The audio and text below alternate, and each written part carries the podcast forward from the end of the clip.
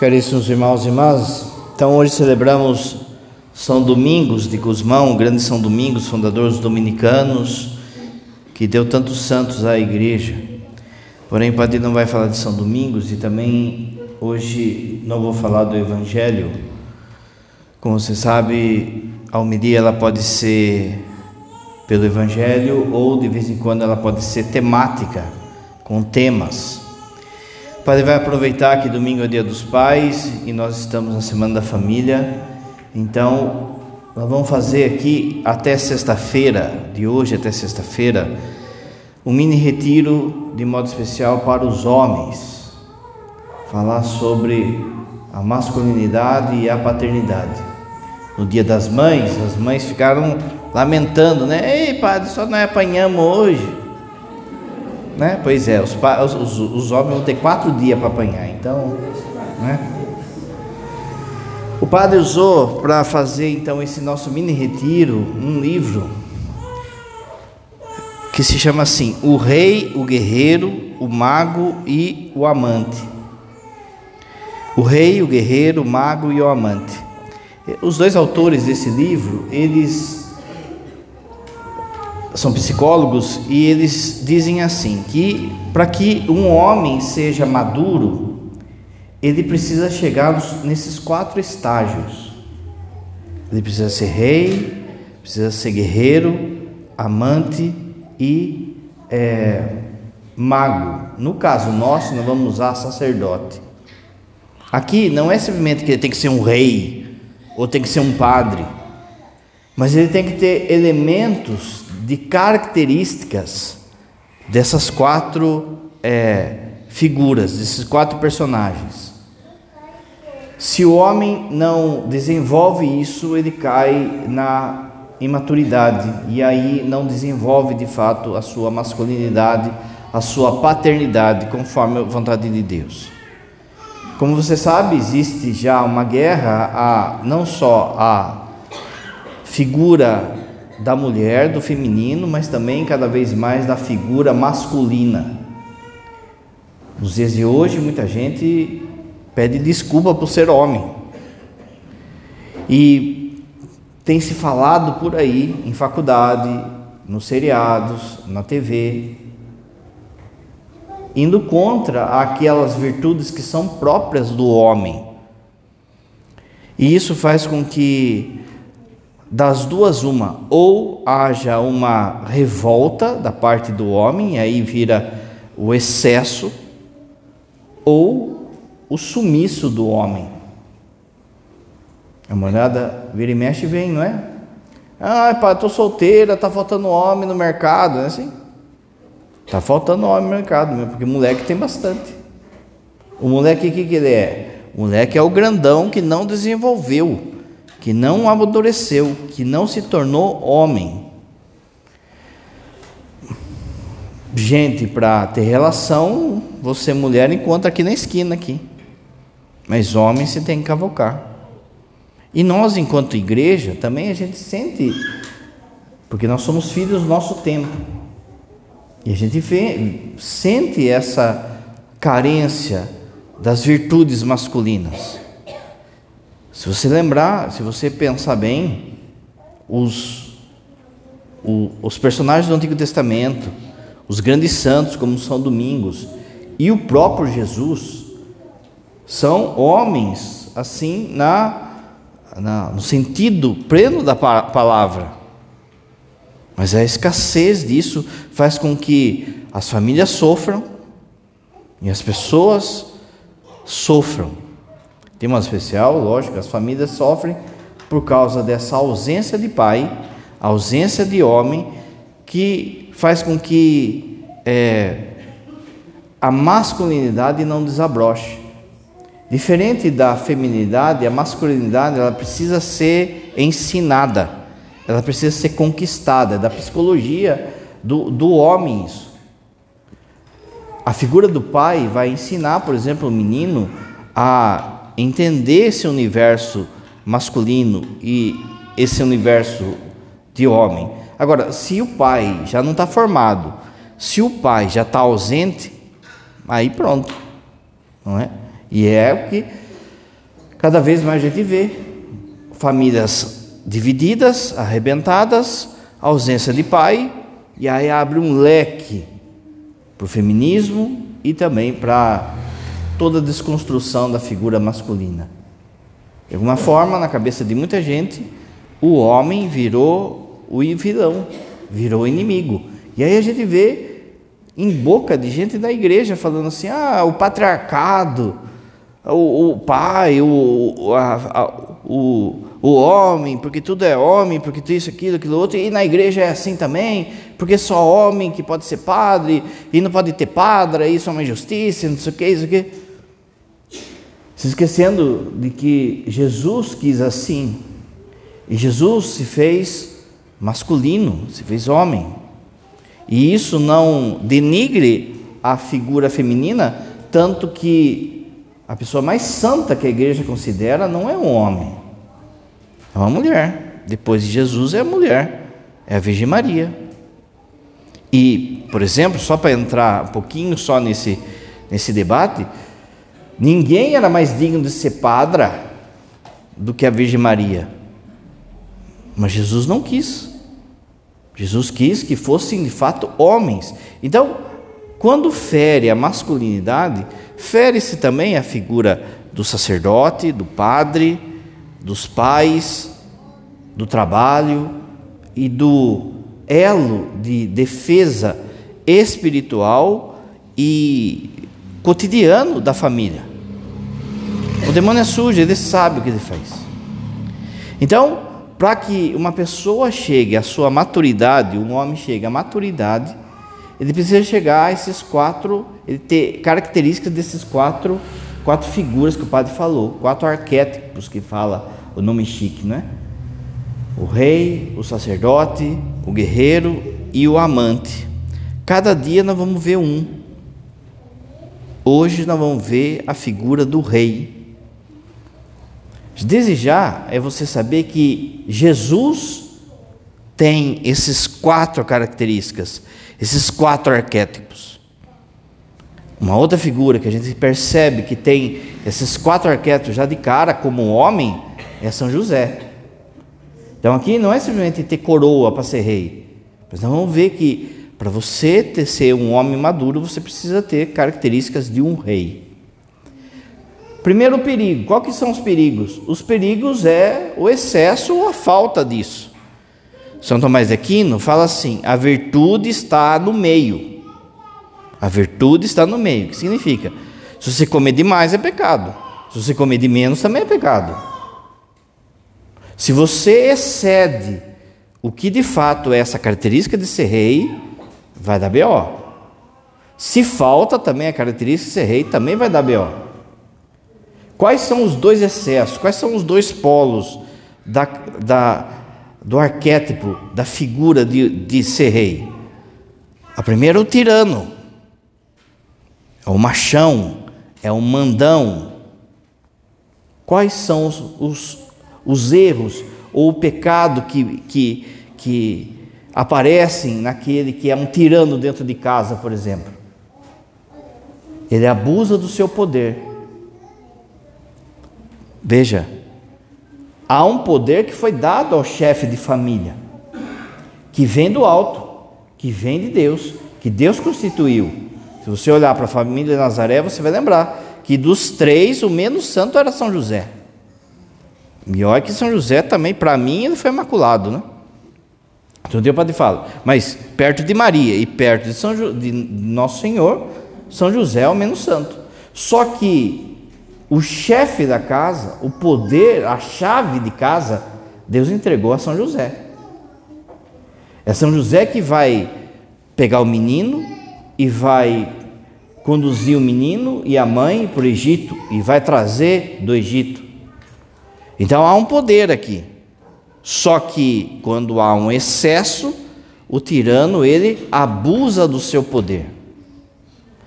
A autoridade foi dada ao pai de família, ao, ao homem, mas o autoritarismo não. Qual é a diferença? A autoridade ele escuta o que Deus fala e obedece. Autoritarismo, todo mundo tem que fazer o que eu mando, porque eu sou, porque isso, porque aquilo outro. Então, o pai que exerce autoridade, ele vai antes de tudo escutar a Deus, como o padre falou de São José. Mas o abuso de poder faz com que ele não se torne um rei, mas se torne um tirano. Também ele se torna um tirano quando ele usa de crueldade, de grosseria na sua fala e, entre aspas, nas ordens que ele dá. Pensa na figura do rei. O rei, ele tem autoridade por si.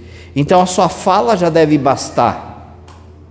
Mas não, eu tenho que vencer isso pela grosseria, pela estupidez, pelo palavrão, pela violência. E aí a gente vê esse, essa violência doméstica é, em relação às crianças, ao, à, à mulher e tanta coisa, é o abuso do poder. Esse abuso do poder, esse, essa crueldade, às vezes de não ajudar os que estão em casa, às vezes de achar que as, as pessoas de casa são minhas, são coisas minhas, ao ponto de no atendimento a gente vê que muitos pais até mesmo violentam seus filhos, porque ele acha que é coisa dele, que é dele. Mas também entra na cabeça da pessoa às vezes que há uma profanação não física, não sexual, mas também na cabeça da, da, das pessoas que estão lá, seja a esposa, seja os filhos. É um tirano. Ninguém fala nada, ninguém pode dar opinião, ninguém é, pode falar com o tirano se não marcar uma audiência. Ele tem falta de empatia, despreza a todos. Não aguenta ficar em casa. Está mais no bar do que em casa. Está mais no jogo do que em casa. As pessoas em casa abrem a boca, já leva, já toma. É um tirano. O tirano também, quando ele manipula para o benefício próprio, para ganhar o benefício próprio. Então ele manipula, às vezes, com o dinheiro. Por exemplo, todo o dinheiro da casa que está na minha mão e eu controlo se vai comprar é, é, material para a escola, desde que não interfira nos meus projetos. Sou eu que abro e fecho a torneira dentro de casa em relação a tudo. Sou eu que decido. Não pergunto à esposa, não pergunto aos filhos, não é, presto atenção neles, naquilo que estão precisando. E aí, quando eu faço isso, quando, por exemplo, eu vou lá e compro, sei lá, um tênis para o meu filho, compro lá, mando a, a esposa ir lá no salão de beleza, ele acha que tem que ser, a turma tem que agradecer ele até o fim da vida. É um tirano. Ele é egoísta, só pensa nele, só as coisas dele, só ele que sabe, só ele que é, dá a última palavra em tudo ele é intolerante ao ponto de usar de violência física, verbal. Ele é um narcisista, quer ser visto, quer ser adorado. Mas as pessoas de casa sabem que ele não é isso. Então ele vai procurar isso aonde? Às vezes fora, no bar, na prostituição, na zoeira. Não é? E é por isso que às vezes a pessoa fica aí é, acumulando dinheiro e vira aquele, sabe, aquele. Chega a idade aí dos 40, 50 anos que vira o cara que Lá fora, todo mundo fala assim: meu, esse cara é demais. Mas a mulher sabe o que, que é, os filhos sabem o que, que é. É um controlador, não é tudo na casa, tem que ter o pedágio dele, tem que ter o aval dele, tem que ter o carimbo dele. De novo, esse é o erro do excesso. É aquilo que popularmente a turma chama de o machão, né? Por outro lado, quando há falta da característica do arquétipo de rei, aí a gente vê o inverso disso, que é o covarde, que é o pai de família ou o esposo banana, que não toma decisão, que não é proativo, que larga tudo para a esposa, que larga tudo para depois, que não assume aquilo que é próprio dele, de pai, de esposo, que não abre mão às vezes ou se esconde para ser beneficiado. Está mais preocupado, por exemplo, com é, o que os outros vão pensar, o que os outros vão falar, do que justamente a defesa da família, o bem da família. Onde que aparece essa figura na Bíblia, por exemplo? O rei Acabe, que era um banana. E aí Jezabel dominou. Jezabel, uma estrangeira, cheio de deuses, cheio de ídolos, dominou lá o povo de Israel, como você sabe, a perseguir até o profeta Elias. Mas na raiz estava lá um banana, aquele que era para ser rei, e não era um tirano, mas era um banana. Uma vez ele quis comprar um terreno, e aí não venderam o terreno para ele. Ele falou: Não, não vou vender esse terreno. Ele era rei. Voltou para casa chorando. O texto fala isso. Voltou para casa chorando, deitou na cama e ficou ali com posição de feto, sabe? A mãe dele chegou lá e falou: O que você está chorando aí, seu banana? Ele não vendeu o terreno para mim. Ah, mas como assim? A mãe foi lá e matou todo mundo, mandou matar todo mundo. Aonde tem marido banana, aparece mulher abacaxi. Né? Ele é indeciso.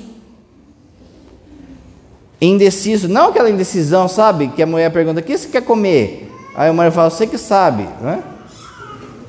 Não é essa indecisão, mas a indecisão que às vezes nós vamos por aqui. A gente tem que é, tomar essa decisão seja na parte financeira, seja na parte espiritual, seja, não é? Veja a bananice dos homens na parte espiritual, sobra tudo para a mulher. Ensinar os filhos, dar catequese aos filhos, a bananice também do, do, dos homens que não toma as rédeas no sentido assim de conferir, de ir ver como é que está sendo o estudo do filho, fica tudo para a mulher de novo. Não se importa, acha que é só, por exemplo, trazer o pão e o leite e pronto. A bananice de ser indeciso, de se esconder, de mentir, para ele se esconder, ele mente. Ele foge de conflitos. Existem conflitos que você tem que entrar. Existem guerras que você precisa entrar. Jesus vai dizer que ele veio trazer a espada. Porque o padre sempre fala: pai e mãe, você pai e mãe. É muito fácil você ter paz na sua casa. É só deixar todo mundo fazer o que quer. Não vai ter briga. Agora, se você é, coloca a verdade de Deus, coloca a lei de Deus, vai dar conflito. Mas aí, por muitas vezes, a mulher está sozinha nisso. Porque ele simplesmente lava as mãos. Porque por muitas vezes ele quer ser o queridinho. E aqui vale também quando, por exemplo, o casal separa e aí a, a esposa, a, aliás, a mãe fica cuidando do filho sozinho. No decorrer do caminho, de novo, gente, era para estar tá junto, né? Enfim, no decorrer do caminho, o que, vai acontecer? A mãe que é a chata. Porque para a mãe que sobra as partes chatas, tem que ir na escola, tem que acordar cedo, tem que tomar banho. E o cara pega a criança no final de semana e leva para tomar sorvete, vai no shopping, vai no cinema. Quem que é o legal? Não é? Às vezes acontece do cara fazer aquele drama, aquele dramão em relação à ex-esposa, coloca o filho como cabo de guerra, faz chantagem, faz. E assim, de novo, essa macheza, ela fica até o momento em que essa mãe arruma alguém, porque daí tem, tem outro galo no terreiro, né? Aí ele baixa a bola.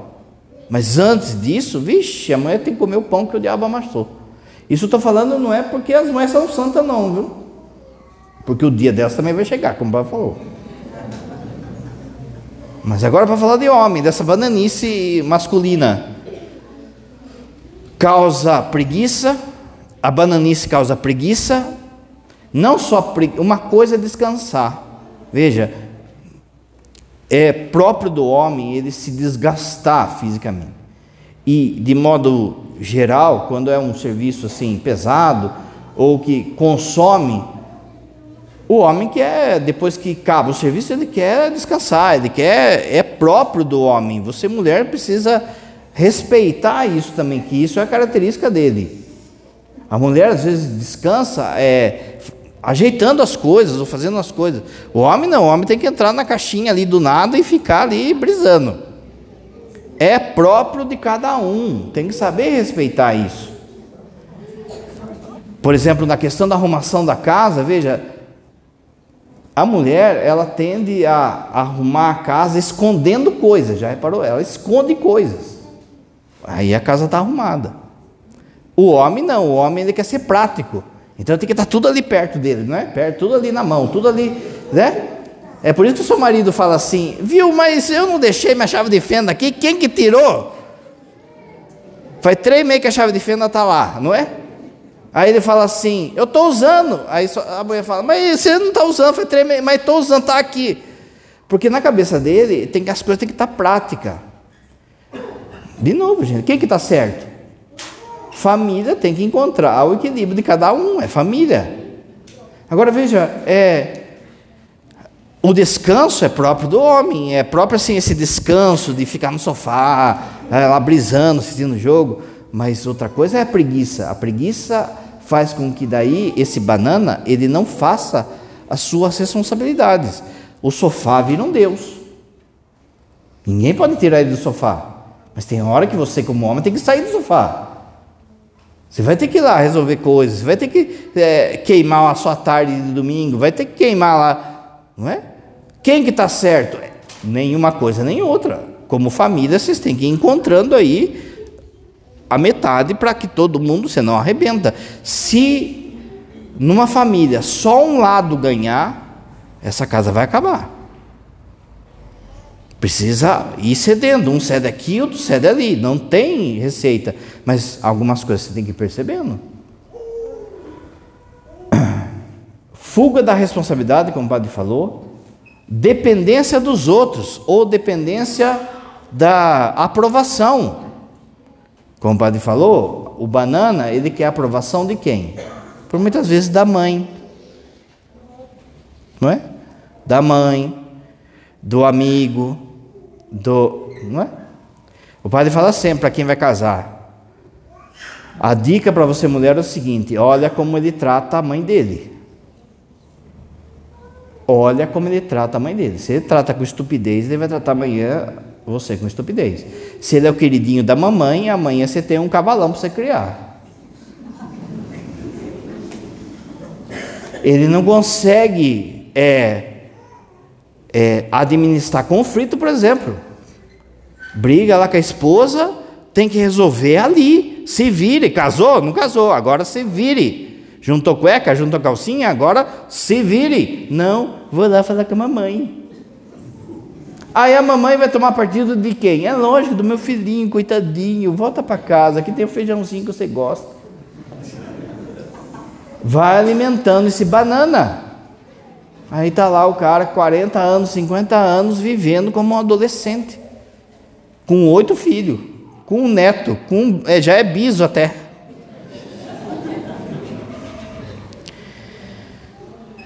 O desejo da aprovação, ele também é um bajulador. Ele, para ele se dar bem, ele fica puxando o saco de todo mundo, fica bajulando todo mundo. Não é característica de um rei isso. E ele é infantil profundamente infantil. Por vezes sai a disputa lá de, do controle do videogame com o filho, sai briga. Quem está brigando? Dois irmãos? Não está brigando o pai com o moleque. Não é? Está brigando lá por causa do, do doce, por causa do, do, do, lugar do sofá, por causa disso, daquilo outro. Ele é infantil. Padre, eu não sou, eu sou. Ó, não é? Sua mulher já percebeu umas coisas aí, não é? Não dê risada, mas você sabe, né? Se você der risada, você vai se entregar aqui, né?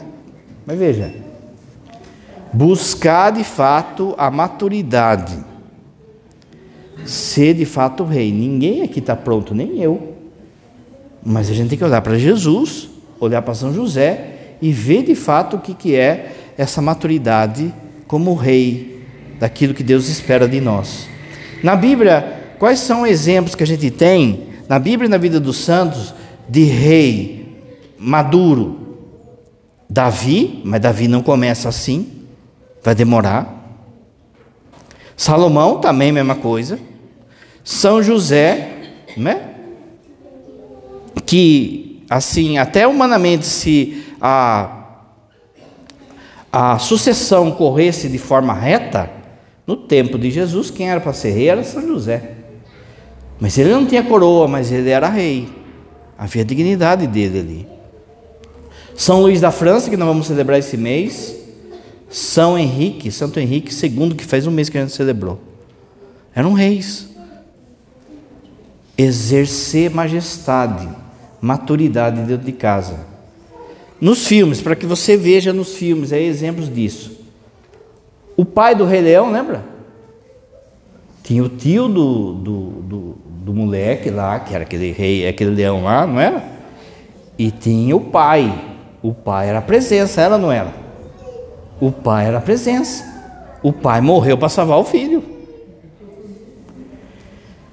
O Aragorn, lá do Senhor dos Anéis, o rei, que depois vai também, de novo, no começo do livro, do filme, ele não está pronto.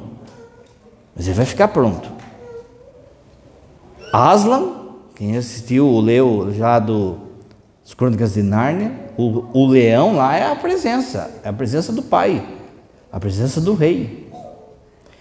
Quais são as virtudes agora? O padre falou o exagero e falou da ausência. Quais são as virtudes que você tem que ter para de fato ter essas características de rei, como pai, como esposo, como homem? Primeiro, integração e fundamentação. O rei é essencial para a integração do reino. Você se lembra no, no, no Rei Leão, por exemplo? O Rei Leão vale a pena, gente. O desenho lá antigo, que depois foram desconstruindo as coisas, né? Mas se, você lembra, a hora que é, o rei morre, e o, e o menino, o, rei, o leãozinho lá, ele foge, ele vai comer lá, não é ratuna matata, ele vai ficar, viver ali de, de bobeira, ele vai negar aquilo que ele é, ele vai ficar comendo larva. Você se lembra o que virou o reino quando o tio dele assumiu? As hienas dominaram e ficou um reino é, acabado. Né?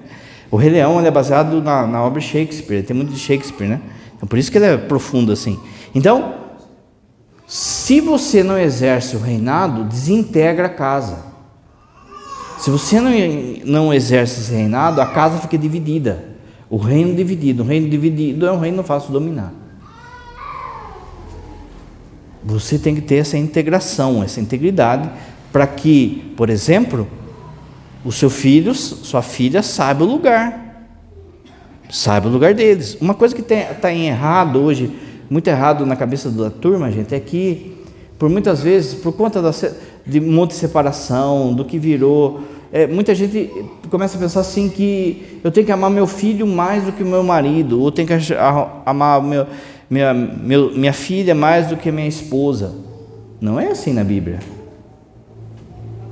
Tanto que é o seu marido e a sua esposa que vai ficar, um vai ficar cuidando do outro, vai ficar junto até o fim.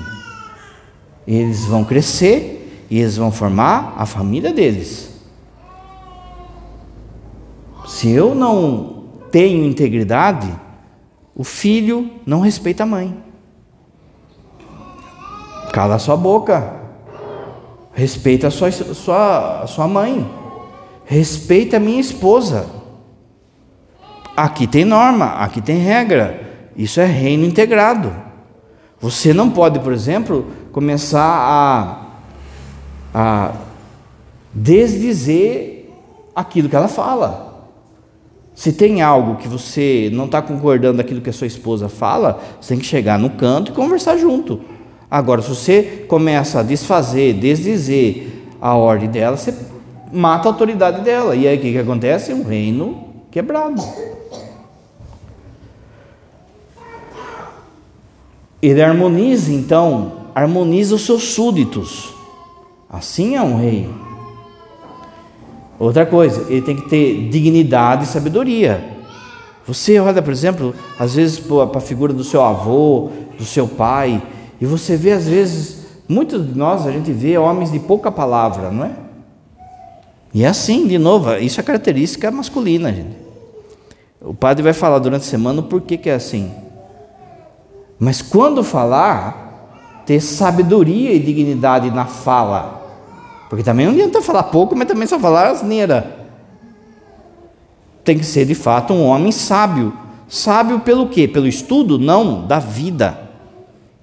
Da vida. A Bíblia fala que Deus é louvado com os cabelos brancos de uma pessoa sábia, porque ela ensina os seus filhos, seus netos, com a experiência da sua vida. Meu filho, não vai por aí. Meu filho, não é isso. Minha filha, não é assim. Sabedoria. O rei é caracterizado por sua sabedoria e sua experiência. Ele é visto como alguém que vivenciou, ele já viveu. Então ele faz com que o seu povo possa colher os atalhos daquilo que ele teve que ganhar, ou vencer, ou abrir na marra, como se fosse na mata, sabe? Quando vai na mata, vai cortando lá com o facão, assim, para. Aquilo que ele abriu fica mais fácil daí para o filho. Pra...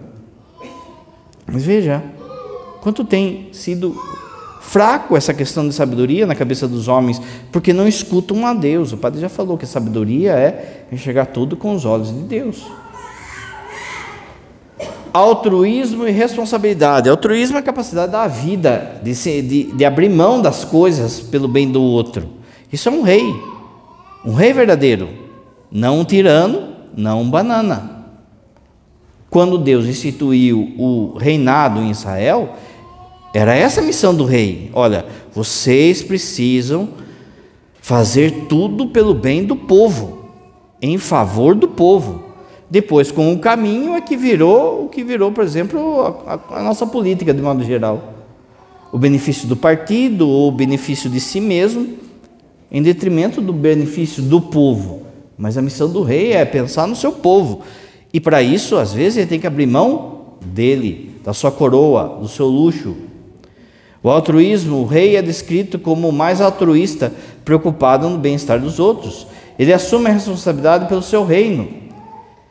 Age em prol do bem comum. Você é o homem da casa. Se tem que ficar alguém lá sem mistura, é você. Se tem que andar alguém descalço lá, é você. Abre mão. Aquilo que o padre falou, características de cada um. Não é à toa que ao homem foi dado a característica de ser um pouco mais largado, para que ele de alguma forma abra mão pelo benefício, pelo luxo da esposa e dos filhos. E se ele não cuidar, vira até relaxo. Aquela coisa, sabe, de que, por exemplo, é, a mulher quer casa, arrumadinho, tem flor, tá cheirosa. O homem quer toca, não é? Uma toca já basta. Essa coisa de ter toca é por causa que Deus colocou em nós, homens, essa questão do altruísmo, de dar a vida pelo outro. O padre falar sexta-feira. Também não é à toa que os homens, os padres são homens, para abrir mão também pelo benefício do, do reino, do povo abrir mão do seu conforto, abrir mão dos seus sonhos, abrir mão da vida sexual, abrir mão de ter filhos em favor do povo. Esse altruísmo está aí. Se a gente, por exemplo, você homem, não, não exerce direito esse altruísmo, vira relaxo, sabe? Cofrinho aparecendo, não toma banho, sabe? Não é isso. Mas de alguma forma você tem que ter a capacidade de abrir mão das coisas pelo benefício. E, e outra coisa, sem tocar corneta. O homem maduro não vai ficar tocando corneta, o rei não vai ficar tocando corneta. Ele sabe que ele entregou aquilo e ponto final. Ele não fica trazendo uma conta nem para Deus, nem para sua família. Conexão espiritual. O rei associado a uma forma de sabedoria divina, semelhante à sabedoria de Salomão. Lembra quando veio a, a, a criança lá para ser dividida, que daí ele, ele usa de meios para tirar o melhor daquele povo, e não para que o povo o sirva, e não para que ele seja o tirano que o padre falou. Ele usa da sabedoria para tirar o melhor da sua turma. Ele sabe e deve saber a característica de cada filho. E ele vai usando e exercitando isso a cada um. Como o padre falou, a, a masculinidade, por exemplo, do menino, ele tem que ser ensinada. Essa ausência de pais está dando o que está dando aí, gente. Nem vou falar, senão. Não é? Mas por quê? Veja, a menina ela cai, ela vem chorando, a mãe vai lá e abraça ela, o pai vai lá, abraça ela, né? O moleque cai, ele olha assim, deu aquela ralada, é, engole o choro. Esse engole o choro é, seja homem. Precisa de alguém lançar, veja, é, a, a questão da competição, de aprender a competir.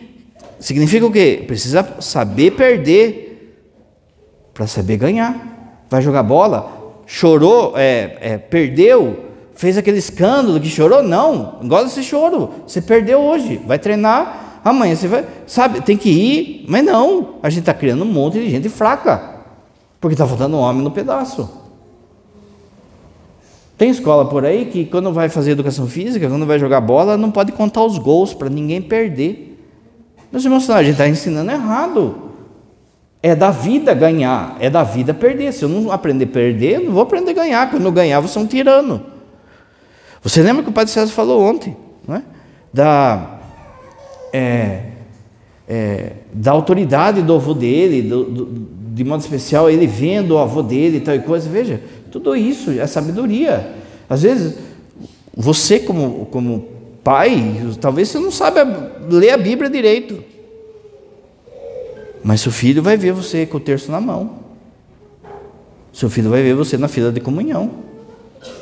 Perceba então essa sabedoria em tirar o melhor de cada um. E de novo, nem toca a corneta. Não precisa saber, nem a esposa precisa saber.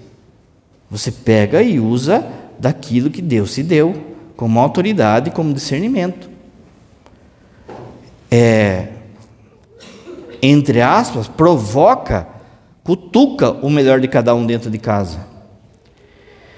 Ressurreição e renovação. Ou seja, um rei tem que fazer também com que as pessoas ressuscitem. Não pode ser aquele cara, aquele pai que só vê o negativo, que só rebaixa as pessoas, que é, vive reclamando, que, que bota a culpa nos outros. Um rei tem que saber chegar diante dos seus súditos e falar: Eu errei. Eu errei, não sou infalível, eu errei. Não é? Eu não posso, de novo, lembra do banana? Eu não posso me esconder nisso. Daqui a pouco o cara, ah, eu errei, é só a sétima vez que eu estou no adultério. Não, aí já não é erro já. Não é? Mas você tem que saber assim, voltar atrás naquilo que você falou. Não, tomei a decisão, então não vai por aqui, nem que a gente se estrepe. Não, gente, às vezes a mulher está ali, está falando, está dando um toque para você, você não está percebendo. Volta atrás. O arquétipo do rei está ligado à ideia de morte e renascimento, assim como os reis antigos eram ritualmente substituídos para manter a energia do reino. É, formar também as pessoas para constituírem a própria família, olharem para que amanhã ou depois, na própria família, eles olhem, lembrem de atitudes e de palavras que você, como pai, como avô, deixou marcado, deixou rastro. Você que é pai aí, sabe que, que o seu pai, o seu avô deixou rastro em você, e tem coisas que você lembra. Mas qual é o rastro que os pais têm deixado hoje? De um infantil, de um banana, de um tirano, de, deixe rastro neles, deixe a marca deles, deixe o, o cheiro neles. José tinha, Jesus tinha o cheiro de José. A palavra que está lá, quando falam assim, esse não era o filho de José, a palavra que está lá no original é tecno. Tecno é quando o filho era forjado, era formado. Tanto que as pessoas chegavam e falavam assim: esse aí não é o filho de José. Ou seja, ele, ele, ele cria hábito de José, ele cria o cheiro de José. Assim também a sua família tem que ter o seu cheiro. Não, sua família tem o cheiro do barco que você traz de casa. Tem o cheiro da pornografia, tem o cheiro do dinheiro. Tem que ter o cheiro da igreja. Tem que ter o cheiro de Deus. Poder e misericórdia. O padre falou, foi dado a você um poder. Esse poder não pode ser tirano. Esse poder às vezes tem que ser exercido. Você, presta atenção, você, como pai, exerce na sua família a figura de Deus Pai e, portanto, da lei. Esse fato de você ser a lei e a mãe, de alguma forma, ser o sentimento, o carinho, faz com que naturalmente você seja, entre aspas, o isolado. Porque você é a figura da lei e tem que ser assim. Porque se você quiser fazer o papel da mãe, aí vai dar B.O. Não quer, não quer dizer que você tem que ser um grosso tudo. Mas veja, a figura da lei é o seguinte: seu pai vai chegar, viu? Não é? Nossos pais controlavam a gente, pelo menos o meu era assim. Controlava a, me controlava pelo olhar. Né? Patiné gordinho fazia zoeira.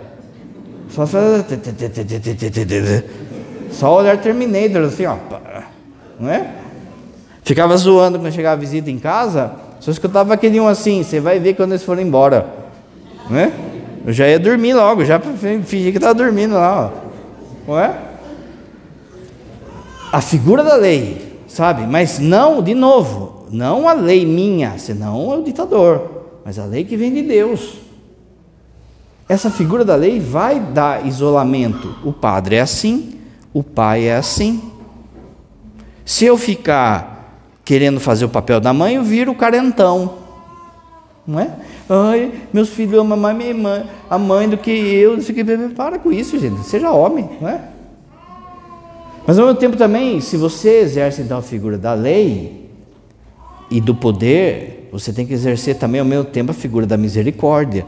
Porque o rei mandava ou para a forca ou mandava soltar. E esse coisa você tem que saber exercer. Olha, fica de castigo. Não, ó, dessa vez eu vou liberar você, mas ó, tô de zóio, moleque. Eu. Não foi assim que você foi criado? Você está traumatizado aí? Não, mas nós está traumatizando todo mundo, porque não está exercendo nada que é para fazer. Encontro com o pai interior. O rei é muitas vezes relacionado ao pai primordial, representado na ligação com a figura paterna de Deus. Quantas, quantas pessoas, às vezes mais velhas do que nós aqui, padres, chega assim, ai padre, o senhor é um pai para mim. Fica assim, peraí, está chamando eu de velho? Lógico que não, gente. Ele olha para mim, a pessoa olha para mim e vê quem? Isso. Vê Deus Pai. E aí chora no ombro e não sei o que, e papapá. O pai é isso. Não é? O filho tem que ter assim a moral, a liberdade de poder chorar no ombro do pai. Mas tem muita gente que é isso que o padre falou que acontece, de, muita gente vir chorar no ombro do pai, e homem e mulher, não é só mulher não, por causa que não teve isso em casa. Seu filho, sua esposa tem que ter a moral, a liberdade de poder chorar no seu ombro, como chora no, no ombro de Deus Pai. E deixa eu dizer para você, homem: sargento não chora na frente da tropa. Sargento não fraqueja na frente da troca, da tropa. Se você fraquejar, a tropa morre. Quer chorar? Pode chorar. Mas ó, dá uma disfarçadinha assim, sabe? Ah, tô, não é choro, é tô suando pelos olhos, sabe? E por fim, ordem e organização.